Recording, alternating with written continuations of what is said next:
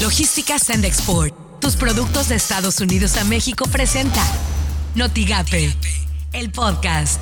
La mañanera. Ya se terminó de vacunar a todos los maestros, maestras, trabajadores de la educación en 30 de las 32 entidades federativas del país.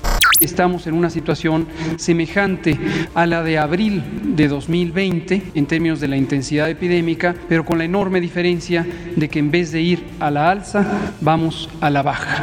Se van a producir vacunas en la planta en México que van a permitir que México tenga vacunas suficientes a Argentina y también otros países de América Latina.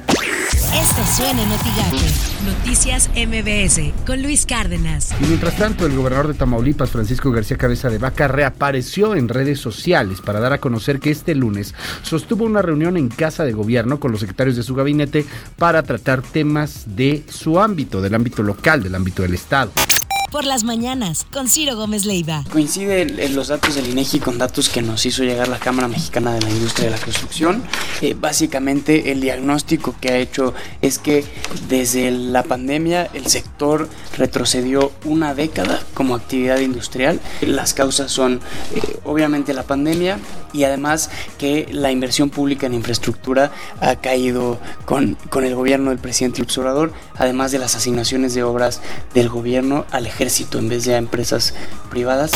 Así las cosas en W Radio. Pemex cerró la compra por 596 millones de dólares de la totalidad de las acciones de la refinería de Deer Park. Esto en Texas, un complejo cuyo valor total sería 10% el costo de dos bocas en Tabasco.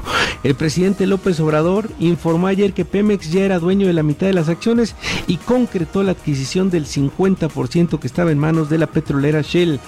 Imagen informativa con Pascal Beltrán del Río. Eh, ¿Tuvieron tiempo de evaluar el impacto de la pandemia en el aprendizaje? ¿Se sacaron algunas conclusiones, secretario? Sí, desde luego, eh, las conclusiones y sobre todo el informe que daban los maestros, los directores de, de las escuelas, era de que en realidad se había estado recuperando mucho lo que era el aprendizaje en los alumnos. Entonces estábamos trabajando de manera ya presencial con todos ellos y estamos recuperando a muchos de los alumnos que, estaban rezagados en lo que era la, la parte de los estudios. Estas son las portadas del día de hoy. La prensa encabeza gobernador reunión de trabajo con gabinete estatal. Noticias de Tamaulipas, tras las lluvias, alertan contra el dengue.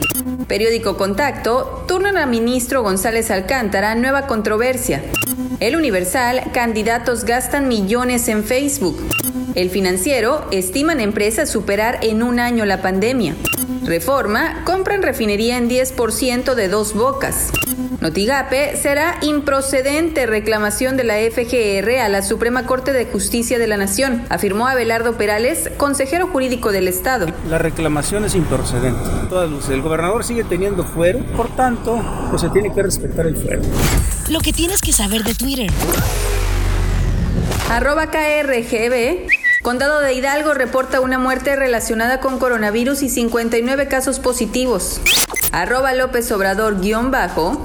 Hoy cerramos la operación para comprar la refinería Deer Park de Houston, Texas, propiedad de Shell. Ahora Pemex tendrá el 100% de las acciones. Lo más importante es que en el 2023 seremos autosuficientes en gasolinas y diésel. No habrá aumentos en los precios de los combustibles. Arroba FG Cabeza de Vaca. En hashtag Casatam sostengo hoy reuniones de trabajo con integrantes del gabinete del gobierno de Tamaulipas, en las que damos seguimiento a las acciones y proyectos que el gobierno del estado lleva a cabo en favor de Tamaulipas y sus familias. Arroba MX.